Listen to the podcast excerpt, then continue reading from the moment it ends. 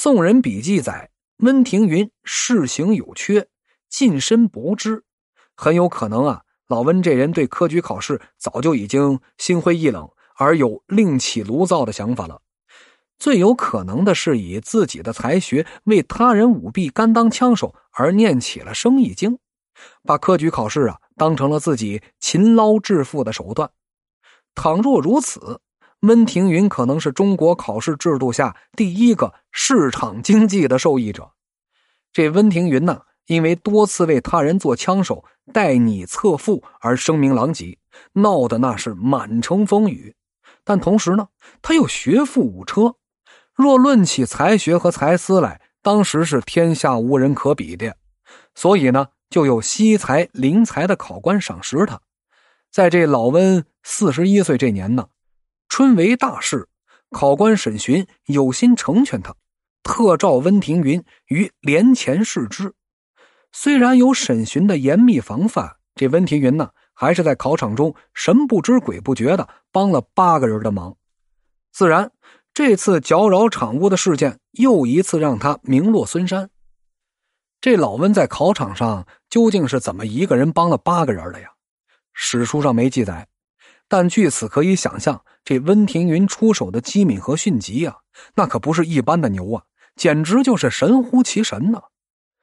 虽然是才子，但是老温的品行却实在是不敢恭维。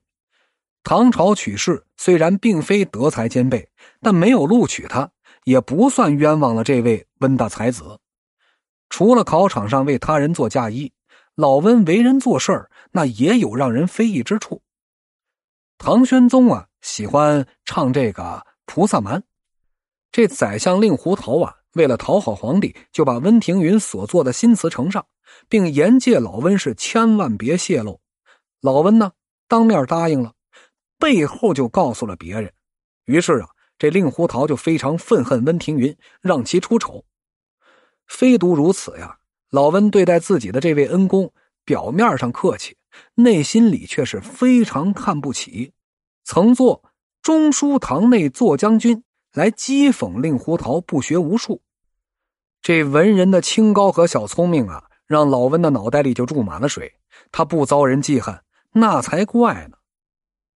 温庭筠呢，识才自傲，两个鼻孔往上，他一般人是瞧不上眼的。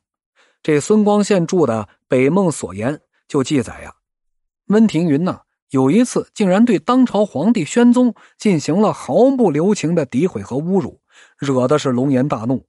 这宣宗呢，喜好微服私刑，得遇老温，这老温他是不识龙颜的，傲然问道：“公非司马，长史之流？”宣宗答：“非也。”又问：“德非大参，博位之类？”宣宗再答：“非也。”本来呀。宣宗听说这老温才学出众，素有好感。可是温大才子一而再、再而三的贬低皇帝，这皇帝他也忍无可忍了。后来呢，就下诏斥责温庭筠：“孔门素以德行为先，文章为末，尔既德行无取，文章何补焉？”温庭筠徒有满腹锦绣文章，却因为不羁的性情啊，罕有事实之用。宣宗人称小太宗。那是晚唐一位非常难得且有作为的帝王，其对温庭筠的评论可谓是一针见血。温庭筠的政治前途啊，由此就被最高统治者给判了死刑了。其后来竟然流落于江湖，不久即死。大凡才子不如意者呀，皆有德行之微末，或故作清高状，或目中无人，或讥讽朝政，狂悖世情。温庭筠呐。虽然作为一代诗词的宗师，但其嬉戏人生的态度以及失意之后搅扰考场的荒唐，他终不可取。